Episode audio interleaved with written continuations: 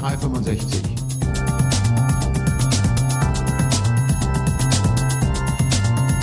Office 365 verstehen und nutzen. Mit Martina Grom aus Wien Und Michael Grete aus Berlin. Willkommen im Club Office 365, einem neuen Podcast einer internationalen Koproduktion aus Berlin und Wien.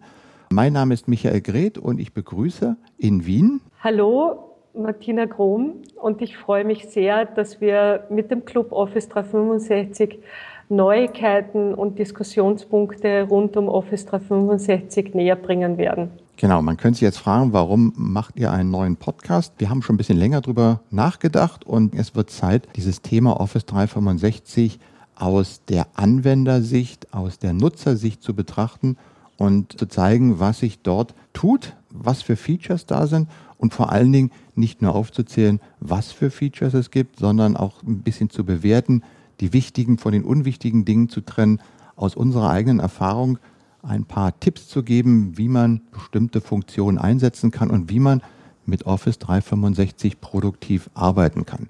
Jetzt könnt ihr euch natürlich fragen, was befähigt euch dazu? Deshalb wollen wir uns mal ganz kurz vorstellen.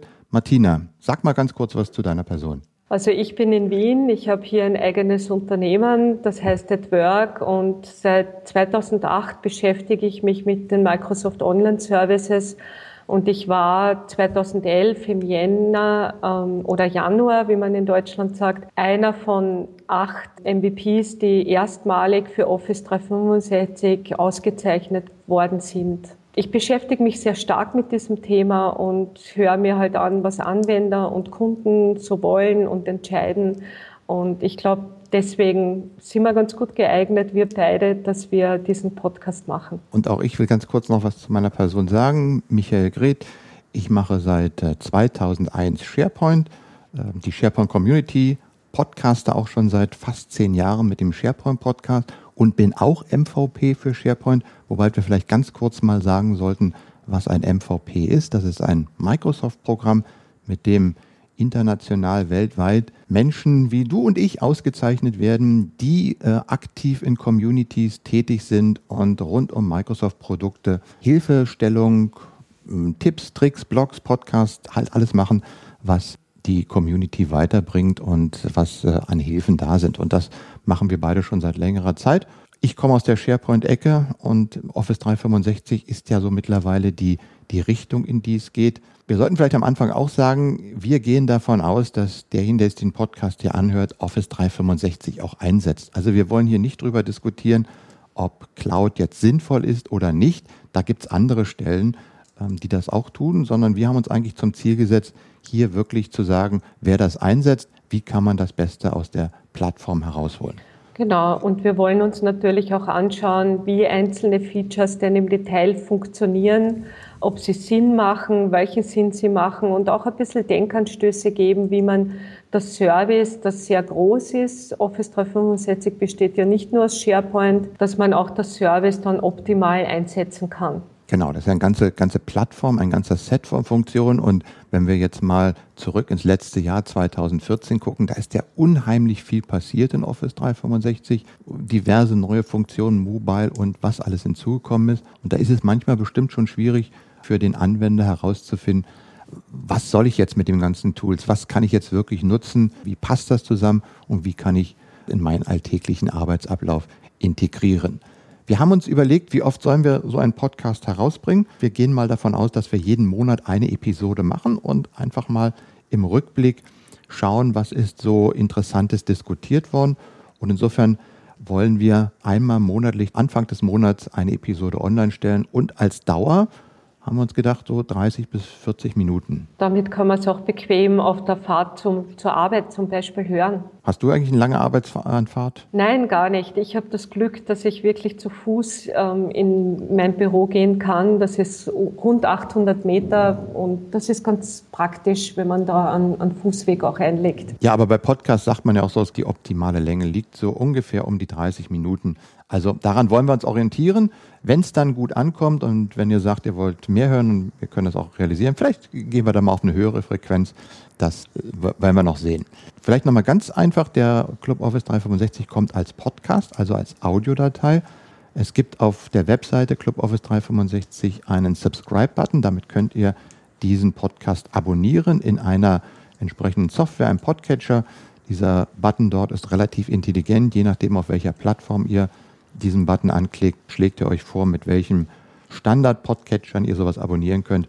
Also dann kommt nämlich automatisch jedes Mal, wenn eine neue Episode veröffentlicht wird, diese auf euer Endgerät und wird dort heruntergeladen. Dann haben wir, glaube ich, alles vorweg gesagt. Was wir vielleicht noch erwähnen sollten, was ist unsere Zielgruppe? Wir wollen wirklich Anwender und Entscheider ansprechen, die Office 365 schon einsetzen. Wir werden wahrscheinlich wenig technischen Content und wenig Entwickler-Content im Podcast liefern. Nur fallweise wird das besprochen werden. Wir wollen uns jetzt einmal wirklich um die Anwender und auch um die Entscheider kümmern.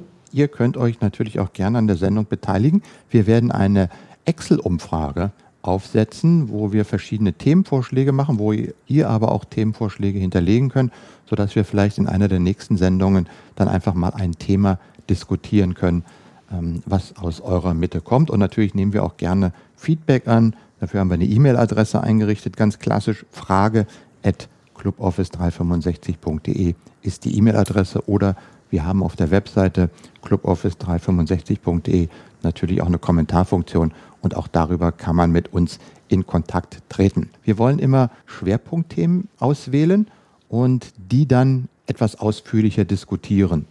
Äh, wir wollen also nicht nur irgendwie euch äh, sagen, da sind 17 verschiedene kleine neue Nachrichten gekommen, seht zu, was ihr damit machen könnt, sondern wir greifen uns zwei oder drei Themen heraus und beleuchten die etwas ausführlicher. Und damit können wir eigentlich anfangen. Genau.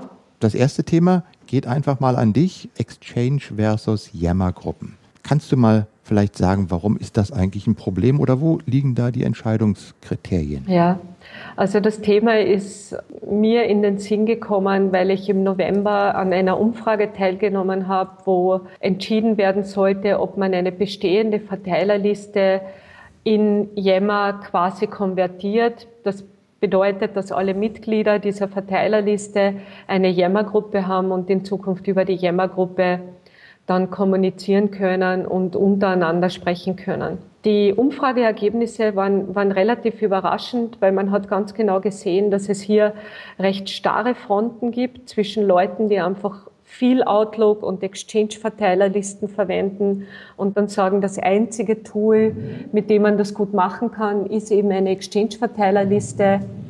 Eine Yammer-Gruppe ähm, erzeugt zu viel Bass und zu viel Noise und es, es funktioniert nicht gut. Und ich habe mir dann aus diesem Umfrageergebnis die Kommentare herausgenommen, darüber nachgedacht und vor kurzem da noch einen Blogartikel dazu verfasst, um einfach zu sehen und darzustellen, wie ich den, den Sprung schaffe von einer Exchange-Verteilerliste in eine Yammer-Gruppe und was die Vorteile von dem einen System sind und was die Vorteile vom anderen System sind. Ja, wir sind ja alle irgendwie so Gewohnheitstiere und mit E-Mail aufgewachsen. Ich selbst kenne das auch. Also wir hatten gerade im MVP-Programm seit vielen, vielen Jahren eine Exchange-Mailing-Liste.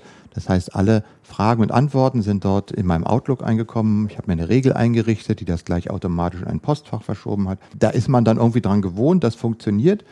Und jetzt kommt Yammer und sagt, ich kann das alles besser oder anders. Was sind denn die, die Hauptkriterien, warum das schwierig sein könnte? Oder du hast ja gesagt, es kam eine Umfrage. Was waren, was waren denn so die Argumente der beiden Gruppen? Die Argumente waren eigentlich sehr typisch. Ja. Also die Leute, die Exchange-Verteilerlisten verwenden und auch das Outlook als ihr tägliches Arbeitswerkzeug auch verwenden, die haben einfach gesagt, es ist sehr viel einfacher, Threads zu folgen. Ich versäume nichts, wenn ich Mitglied einer Verteilerliste bin. Ich habe das bei mir im Outlook archiviert und ich kann das eben auch offline dann lesen und auch beantworten. Wie wir ja alle wissen, ist Yammer ist ein Online-Tool, das läuft in der Wolke.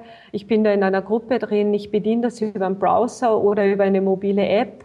Und das waren so die Argumente für und wider, wie man das machen kann. Die meisten Argumente waren eben in Richtung Offline-Verfügbarkeit und dass ich eben kein Offline-Archiv für Yammer habe, dass ich sehr einfach am, am Thread in Outlook folgen kann, im Unterschied zu Yammer, dass mir Yammer ähm, keine guten Benachrichtigungsmöglichkeiten gibt. Das heißt, ich kann mir keine Benachrichtigungen senden. Das war so ein Argument dagegen. Dass ich in Yammer keine Anhänge und Bilder einfügen kann in meinen Thread. Und ähm, ein weiteres Argument gegen eine Yammer-Gruppe war zum Beispiel, dass man relevante Inhalte sehr, sehr schwer finden kann in Yammer. Ein weiteres Argument war zum Beispiel, dass ich mich in Yammer nur mit einem Account anmelden kann. Also dass ich nicht, wie ich vielleicht in Outlook mehrere E-Mail-Konten einbinden kann, sondern dass ich immer nur einen Account in Yammer habe. Und genau das waren eben diese, diese Themen, wo ich mir gedacht habe, okay, jetzt schauen wir uns das einmal an. Wie kann ich Yammer für mich optimieren, damit es genauso gut klappt wie mit einer Exchange-Verteilerliste? Also ich glaube, jeder, der einer Yammer-Gruppe irgendwie mal beigetreten ist, wird sich gewundert haben, wie viele E-Mails eigentlich auch Yammer versenden kann. Richtig, das ja. Ist, das ist eigentlich, müsste das ja eine E-Mail-Gruppe ganz gut einzubinden. Ja, sein. richtig. Und das ist auch immer ganz lustig, weil ich doch viel Enterprise Social Engagement auch begleite, dass ähm, eines der Argumente ja auch sein kann, okay, Yammer wird die E-Mail-Flut im Unternehmen auch reduzieren. Und zu Beginn ist es dann für die meisten Anwender so das große Aha, oh, ich bekomme aber jetzt sehr viele E-Mails und habe plötzlich viele E-Mails auch hier drinnen, die ich mir anschauen kann. Diese E-Mail-Verteilerliste hat ja den großen Vorteil, ich schicke eine E-Mail hin, es geht alles in meinen Ordner rein, ich habe da die ganzen Threads, kann das nachlesen. Kann man das denn auch mit Yammer so abbilden? Es gibt in Yammer ja das eigene Benutzerprofil, wo ich mein Profilbild hinterlegen kann, meine Interessen, was mir gefällt und so weiter. Und dort gibt es einen Menüpunkt, der heißt Benachrichtigungen und dort kann ich einfach anpassen, welche Benachrichtigungen mir jemand schickt. Ich könnte hier zum Beispiel sagen, ich möchte eine tägliche Zusammenfassung aus dem Yammer-Netzwerk heraus. Ich kann aber auch einstellen, ich möchte ähm, jedes Mal, wenn mich jemand erwähnt, möchte ich eine E-Mail-Benachrichtigung bekommen. Und damit das ähnlich funktioniert wie mit einer Verteilerliste, habe ich hier auch die Möglichkeit, eine Gruppe zu abonnieren. Dann bekomme ich jedes Mal, wenn jemand aus dieser Gruppe eine Frage oder etwas in diese Gruppe hineinschreibt, auch eine Notifikation per E-Mail und kann so eigentlich dem Thread auch in Outlook folgen. Mhm. Und kann ich dann aus Outlook heraus auch antworten? Genau, und das ist das Nette daran. Ich bekomme dann eben meine Notifications rein ins Outlook, habe hier meinen Gruppenthread und kann dann aus Yammer heraus auch schön antworten. Und wenn ich dann antworte darauf, dann wird auch meine Antwort wieder in Yammer gepostet. Das bedeutet, Yammer bietet mir die Möglichkeit, dass ich wählen kann, möchte ich Yammer lesen innerhalb meines Mailprogramms, sprich in Outlook, oder möchte ich Yammer auch über den Browser einfach verfolgen und dort die Nachrichten lesen. Und ich kann mir das individuell einschalten. Was mir bei Yammer immer auffällt, ist, wenn man eine große Gruppe betritt, dass man Informationen relativ schlecht wiederfindet oder relativ schlecht Übersichten bekommt. Das kann vielleicht daran liegen, dass ich jetzt nicht so der Top-Yammer-User bin, aber ich sag mal, in meiner Verteilergruppe, wenn ich es im Outlook drum habe, ich gebe Suche ein und finde dann eigentlich auch ältere Beiträge, die ich da noch habe. Geht das bei Yammer auch? Oder wie mache ich das bei Yammer, frage ich mal so rum. Ja, du hättest zwei Möglichkeiten. Also entweder, wenn du jetzt die Gruppe abonniert hast, dann bekommst du ja auch die ganzen Nachrichten zu dir in dein, dein Outlook. Das heißt, du kannst dort ganz gewohnt auch wieder die Suche verwenden von Outlook heraus. Und damit hast du das auch offline zur Verfügung. Wenn du aber sagst, ich möchte das über einen Browser in Yammer nutzen, dann verwendest du die Yammer-Suche. Und die Yammer-Suche kannst du schön einschränken. Du kannst auch sagen, ich suche nur innerhalb einer Gruppe und du suchst dort auch nach Suchbegriffen. Was ich gelernt habe in der Verwendung mit Yammer in, im Browser ist zum Beispiel, dass es auch ganz wichtig ist, dass du Themen abonnierst. Wenn du zum Beispiel sagst, ich interessiere mich für das Thema oder in Englisch heißt das Topic, Office 365, dann abonnierst du diesen Topic. Und dann bekommst du auch in Yammer jedes Mal, wenn jemand anderer das Topic Office 365 auch erwähnt oder das Thema erwähnt, bekommst du auch dazu eine Info und hast das dann sofort bei dir. Aber diese Topics und Themen, wie du sie gerade bezeichnet hast, das sind ja das, was man so als Tags auch kennt. Richtig. Das heißt, die müssen aber dann natürlich von demjenigen, der die Information einpflegt, auch tatsächlich gesetzt worden sein. Das heißt, wenn ich da einen Beitrag reinschreibe und kein Topic oder Thema mit angebe, dann geht das, funktioniert das auch nicht. Doch, das funktioniert. Du kannst nämlich auch, wenn du ein Thema findest, den, also einen, einen Thread findest in Yammer und da fehlen einfach Themen, Topics oder ähm, Tags, wie du sie nennst, dann kannst du einfach hergehen und kannst zu diesem Gespräch deine Themen hinzufügen. Das kannst du auch im Nachhinein tun, auch wenn du nicht der ursprüngliche Verfasser dieses Artikels bist. Es setzt immer in dem Falle tatsächlich eine irgendwie geartete Aktion des Autors oder desjenigen, der den Artikel bewertet, voraus, dass er ein entsprechendes Tag oder Topic setzt, damit es dann auch in der Suche da auftaucht? In der Suche auftauchen tut natürlich auch der Inhalt. Ich habe es nur so gesehen, dass es für mich leichter ist, ein, ein Thema zu abonnieren, weil ich dann einfach finde, jedes Mal, wenn das gesetzt ist, dann finde ich auch die Artikel dazu. Man mhm. muss natürlich auch schauen, werden in diesem Netzwerk genügend ähm, Tags gesetzt oder Themen gesetzt. Wenn das nicht passiert, sollte man halt überlegen oder ein bisschen vormachen, wie das funktioniert, weil dann sehen auch die anderen die Vorteile von diesen Themen. Anhänge und Bilder hattest du gesagt, das ist auch so ein Kritikpunkt, dass man das in Yammer nicht so verschicken kann. Stimmt das? Du kannst eine Gruppe abonnieren. Das heißt, du bekommst dann alles, was in der Gruppe drinnen ist. Und umgekehrt hat jede Gruppe eine eigene E-Mail-Adresse. Also du könntest auch an die, an die Gruppe eine E-Mail versenden und damit eine, ein, ein Thema beginnen oder ein Gespräch beginnen das funktioniert. Und wenn du dann dieser E-Mail dein Attachment hinzufügst oder deine Bilder, deine Videos oder was auch immer, dann wird das natürlich genauso in Yammer gepostet. Yammer kann Dateien verarbeiten und du kannst die dann hier drinnen einfach verwenden. Mir ist das aufgefallen bei meiner eigenen E-Mail-Signatur. Ich habe da nämlich zwei Bilder drinnen in der Signatur, zwei ganz kleine und wenn die nicht entfernt werden, dann werden die quasi als Attachments in Yammer eingefügt. Und das dann bei jeder E-Mail? Und das bei jeder E-Mail, wenn ich nicht mhm. aufpasse. Ich kann aber bei der E-Mail natürlich, wenn ich meine Signatur draußen haben möchte aus der Benachrichtigung oder aus dem Yammer-Thread, dann beende ich einfach meine Antwort mit zwei Minuszeichen, also zwei Bindesstriche. Und dann wird alles, was darunter ist, auch nicht mehr in Yammer gepostet. Guter Tipp, sollte man sich merken. Definitiv. Dann lass uns mal zusammenfassen. Also, nehmen wir mal an, wir haben Office 365 und Yammer im Einsatz oder zumindest können das einsetzen. Was muss ich denn jetzt konkret tun, um beispielsweise eine Exchange-Verteilerliste nach Yammer zu migrieren? Was wären denn da so die wichtigsten Schritte? Ich würde einmal eine Gruppe in Yammer aufmachen, die bekommt dann einen Gruppennamen. Dann würde ich die Mitglieder der Verteilerliste dorthin einladen und würde einfach einmal eine kurze Beschreibung machen, zu sagen, diese Yammer-Verteilerliste hat eine E-Mail-Adresse, ihr könnt darauf antworten, ihr könnt direkt in die Yammer-Verteilerliste auch via E-Mail rein posten und könntet es dann so beginnen. Also ich würde auch mit einer kleinen Anleitung beginnen, mit ein paar Tipps und Tricks, wie der Umstieg erleichtert wird. Und dann würde ich sagen, erster Schritt ist bitte subscribed in, die, in diese Gruppe hinein damit ihr keine Nachrichten verpasst. Das zweite, die E-Mail-Adresse der Verteilerliste würde ich jedem ausschicken. Dann würde ich die Members einladen und dann würde ich einfach beginnen, dort Themen zu publizieren und so weiter. Und damit es leichter fällt, weil Verteilerlisten, so wie wir das jetzt gemacht haben, ist dann, dass man dann sagt, okay, zum Stichtag 15. Dezember wird die Verteilerliste einfach geschlossen.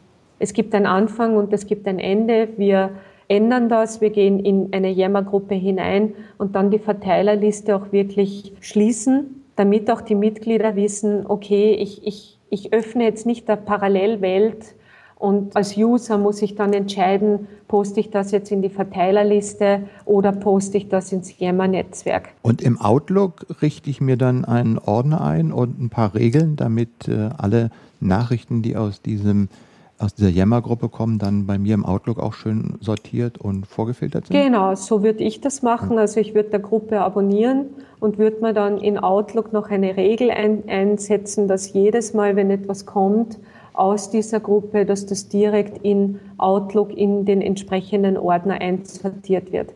Und dann kann ich das ganz normal auch offline verwenden und habe quasi ein Yammer-Archiv auch für mich, wo ich dann auch nachlesen kann und die gewohnte Outlook-Suche weiterverwenden kann. Du hast das Ganze nochmal zusammengefasst in einem Artikel. Wir verlinken den Artikel in den Show Notes. Das sind die schriftlichen Anmerkungen zu diesem Audiopodcast, die man auf der Webseite cluboffice365.de dann zu dieser Episode nachlesen kann und dann kann man sich da noch etwas tiefergehend mit beschäftigen. Genau.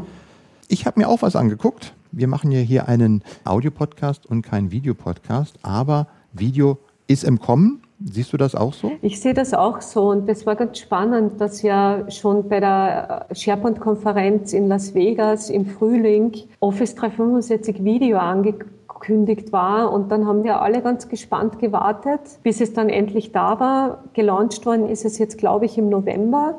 Es ist jetzt auch schon verfügbar in den Office 365 Tenants. Ich glaube, Michael, du hast dir das genauer angeschaut. Was ist denn so dein erster Eindruck zu Office 365 Videos? Genau, ich habe mir das natürlich auf jeden Fall angeschaut, weil ich habe ja doch auch schon mit der SharePoint-Sendung, ähm, die wir mal gemacht haben, einige Videos produziert. Da ist es natürlich interessant zu sehen, hm, kann ich das jetzt auch Office 365 machen? Ich brauche eine Verteilerplattform und möchte natürlich etwas im Unternehmen haben, wo alle auch die entsprechenden Infos und die äh, entsprechenden Videos finden. Und da ist Office 365 Video eigentlich das, was angekündigt war. Ich sag mal, wenn man ins Unternehmen geht und fragt, was ist das eigentlich, dann würde jeder sagen, das ist das YouTube fürs Unternehmen, weil da kann sich jeder was drunter vorstellen. Ähm, und ich muss sagen, als ich dann die tatsächliche erste Version jetzt von Office 365 Video gesehen habe, war ich eigentlich ein wenig enttäuscht, wenn man mit der Erwartung eines YouTube fürs Unternehmen daran geht, dann ist man wahrscheinlich von der derzeitigen Funktionalität etwas, ähm, ja, ich sag mal, enttäuscht. Da, ist, da fehlt einfach noch eine ganze Menge. Aber wenn man dann ein bisschen näher sich mit beschäftigt und dann vielleicht nochmal einen guten Kaffee getrunken hat und alles nochmal richtig schön durchdenkt und vielleicht auch mal ein paar Sachen ausprobiert hat, dann sieht man auch, dass Microsoft da, glaube ich, eine ähm, sehr interessante Plattform geschaffen hat, die noch ausbaufähig ist, klar, aber die eigentlich auf eine ziemlich solide Grundlage gestellt ist. Und das sollte man vielleicht mal am Anfang stellen. Office 365 Video ist etwas, was jeden, der den entsprechenden Office 365 Plan hat, äh, die können Office 365 Video nutzen. Und zwar nicht nur ihre Videos dort abspeichern, sondern, äh, das ist ja so ein Problem bei Videos, wir kennen das vielleicht aus SharePoint früher, wenn ich das irgendwo in SharePoint reingeladen habe und will das dann wieder abspielen, dann brauche ich irgendwo einen Player, der mir dann das Video wieder vernünftig darstellt. Und äh, ich sag mal, wenn man, wenn sich einer dieses Video anschrift, ist das eigentlich auch kein Problem. Wenn aber plötzlich mal 20, 30, 100 Leute auf so ein Video zugreifen, dann kommt das Problem des Streamings auf einen zu und da braucht man schon eine richtige Infrastruktur, die in der Lage ist, dann solche Videos auch performant auszuliefern. Das heißt, auch wenn mehrere, viele Leute darauf zugreifen und dann insbesondere auch äh, auf den verschiedenen Devices und den verschiedenen äh, Netzbandbreiten zur Verfügung stellen kann. Ne? Wenn ich ein HD-Video ablege und äh, ich habe keine Netzbandbreitenanpassung und gehe dann irgendwann mobil mal mit meinem Smartphone rein, dann ist das natürlich mhm. auch nicht die richtige Lösung. Und das ist etwas, was Office 365 macht. Also im Vordergrund läuft eine SharePoint-Site oder mehrere Site Collections in SharePoint. In denen werden die Daten, die Videos und die Metadaten, also Titelbeschreibung und so weiter abgespeichert. Im Hintergrund läuft Windows Azure Media Services. Das ist die Microsoft, die professionelle Streaming-Lösung von Microsoft in der Azure Cloud. Office 365 verbindet diese beiden Dinge miteinander, sodass wenn ich ein Video in Office 365 hochlade, es im Hintergrund dann an Azure Media Services übergeben wird. Da passieren so Dinge wie Transcoden, Encoden, Thumbnail generieren. Das sind so alles Dinge, die man benötigt, um solche Videos dann eben auch perfekt äh, auf die jeweiligen äh, Anzeigeoptionen vorzubereiten und äh, darstellbar zu machen. Und das arbeitet im Hintergrund. Diese technologische Infrastruktur hat Microsoft jetzt mit Office 365 Video erstmal realisiert. Und damit kann man das, glaube ich, erstmal technologisch sehen. Ganz solide ähm, auch nutzen. Wusstest du, dass diese Azure Media Services, die sind ja, glaube ich, auch für die Olympischen Spiele dieses Jahr eingesetzt worden?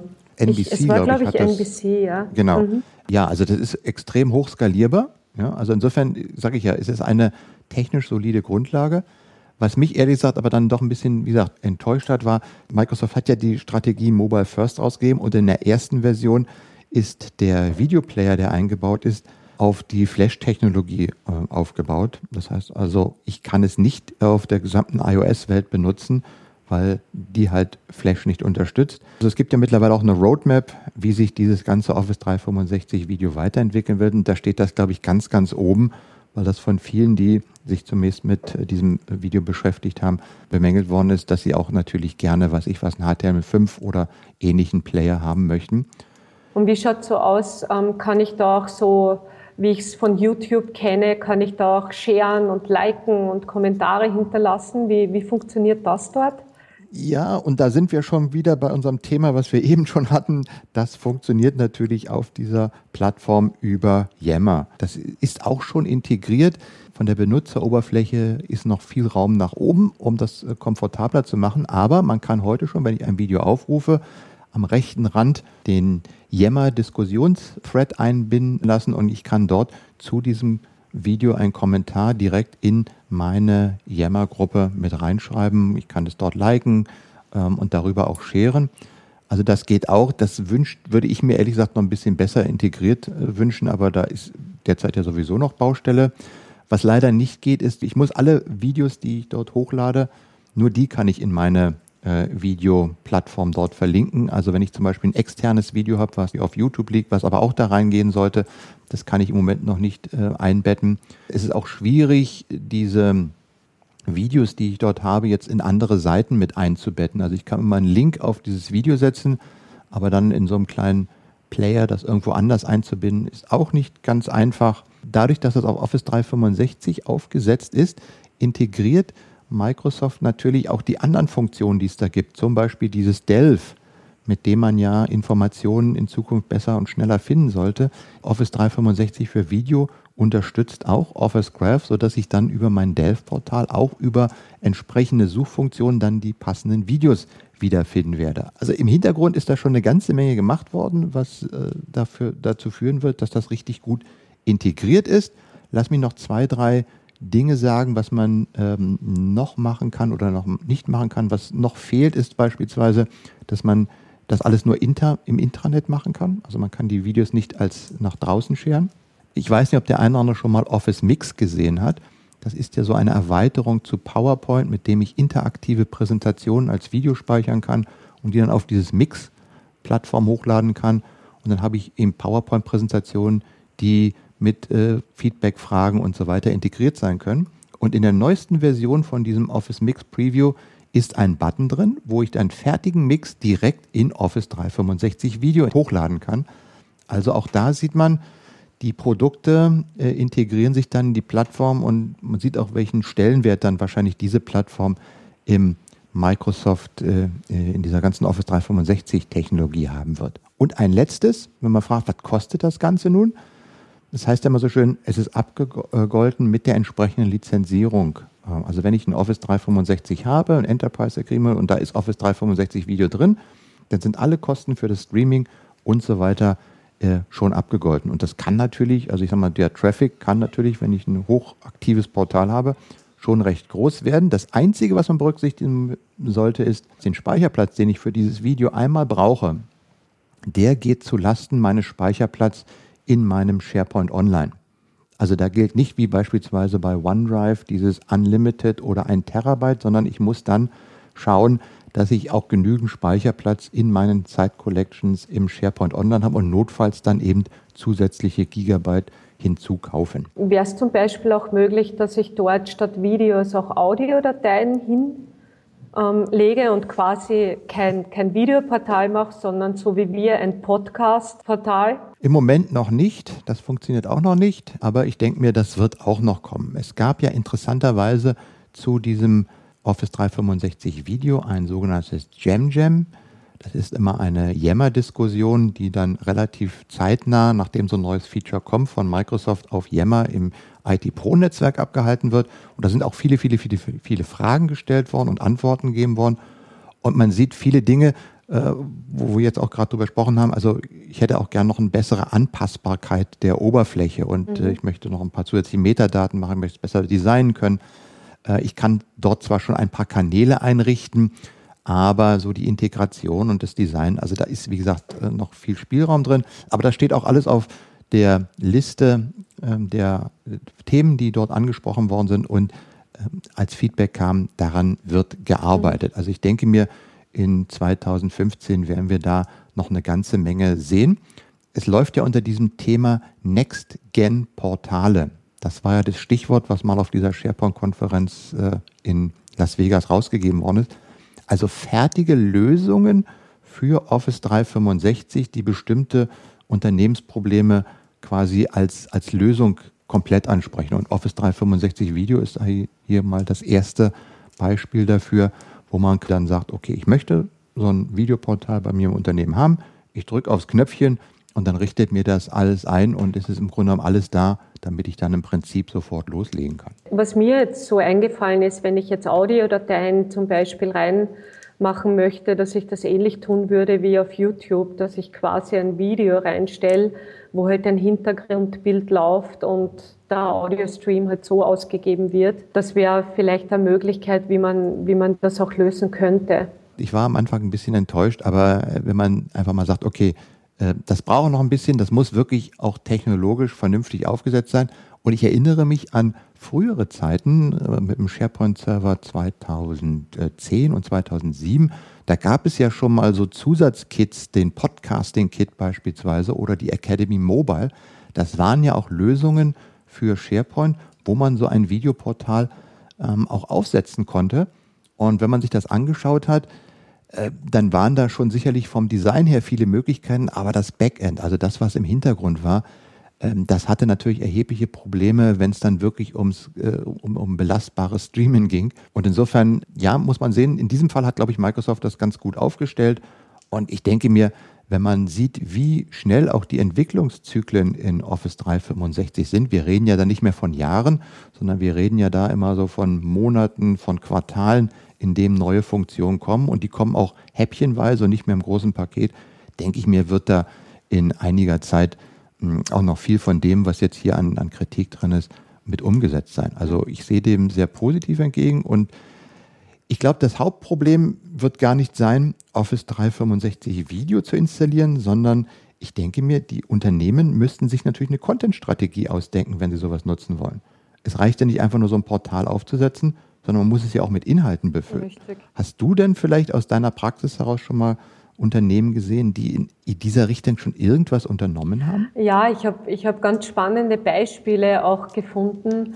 Also zum Beispiel ein Kunde von uns ist ein Handelsbetrieb und die machen dann wirklich Einschulungsvideos für neue Mitarbeiter, dass die einfach sehen, wie müssen die Regale positioniert werden, wie muss, ähm, also ganz simple Dinge, einfach einfache Tasks, damit sie halt sehen können oder die Mitarbeiter sich das auch anschauen können.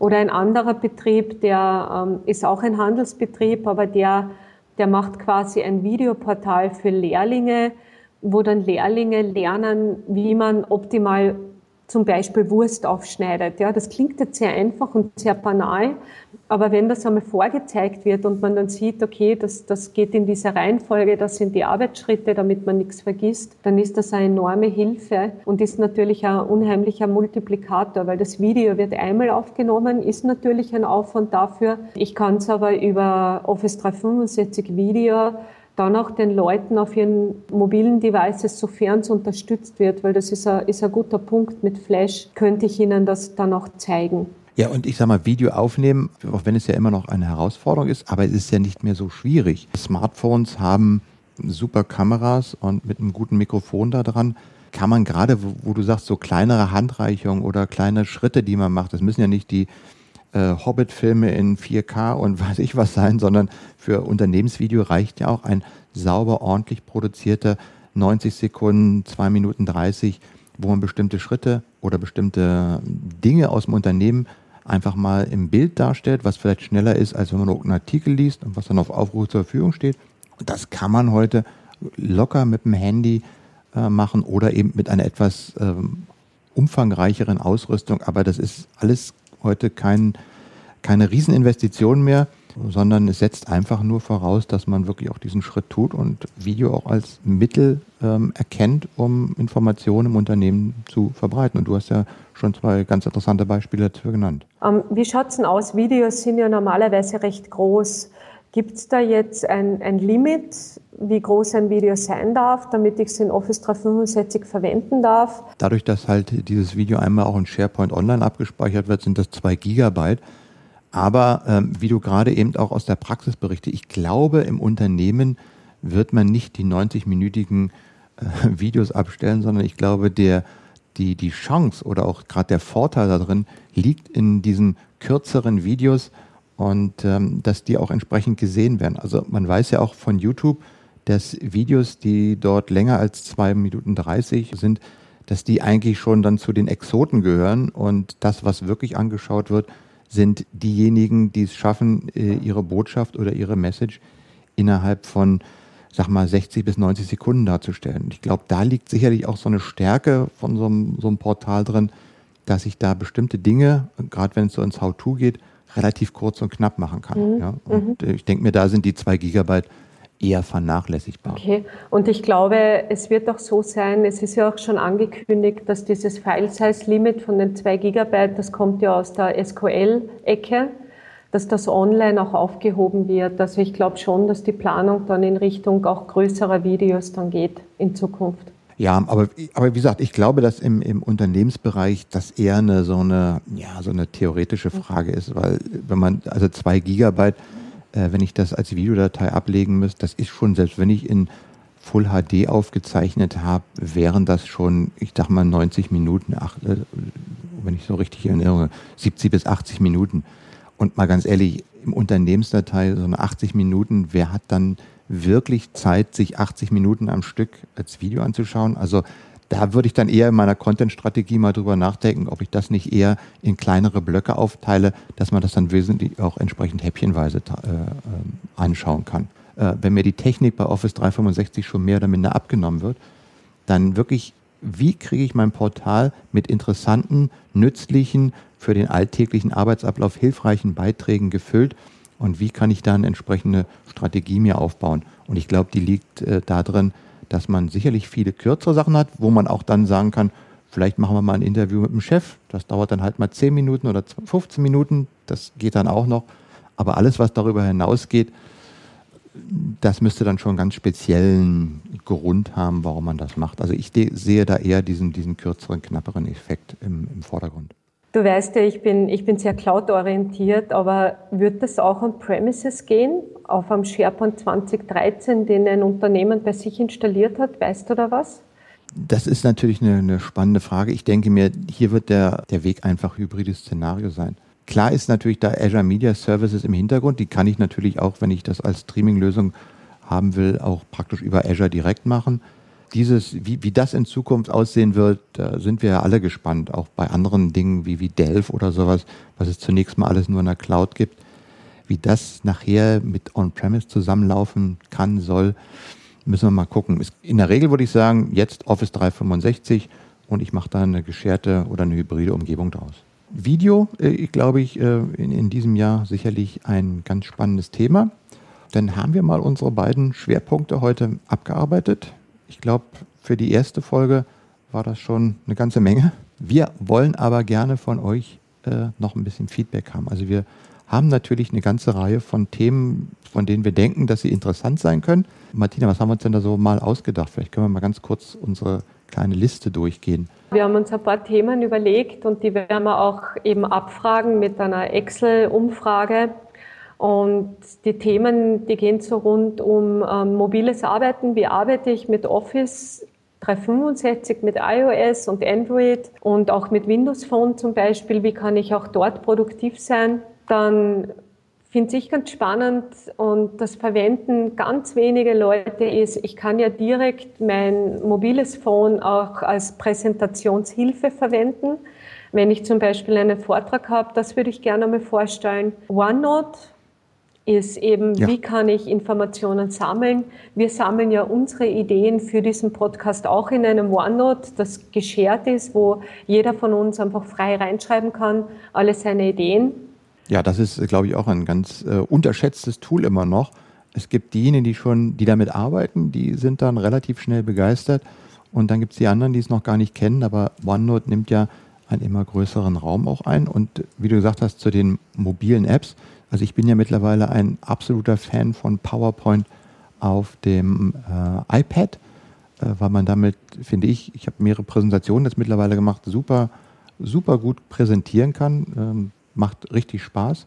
Aber ich glaube auch nochmal ganz klassische Dinge, äh, die man vielleicht angehen könnte, wäre das Thema OneDrive.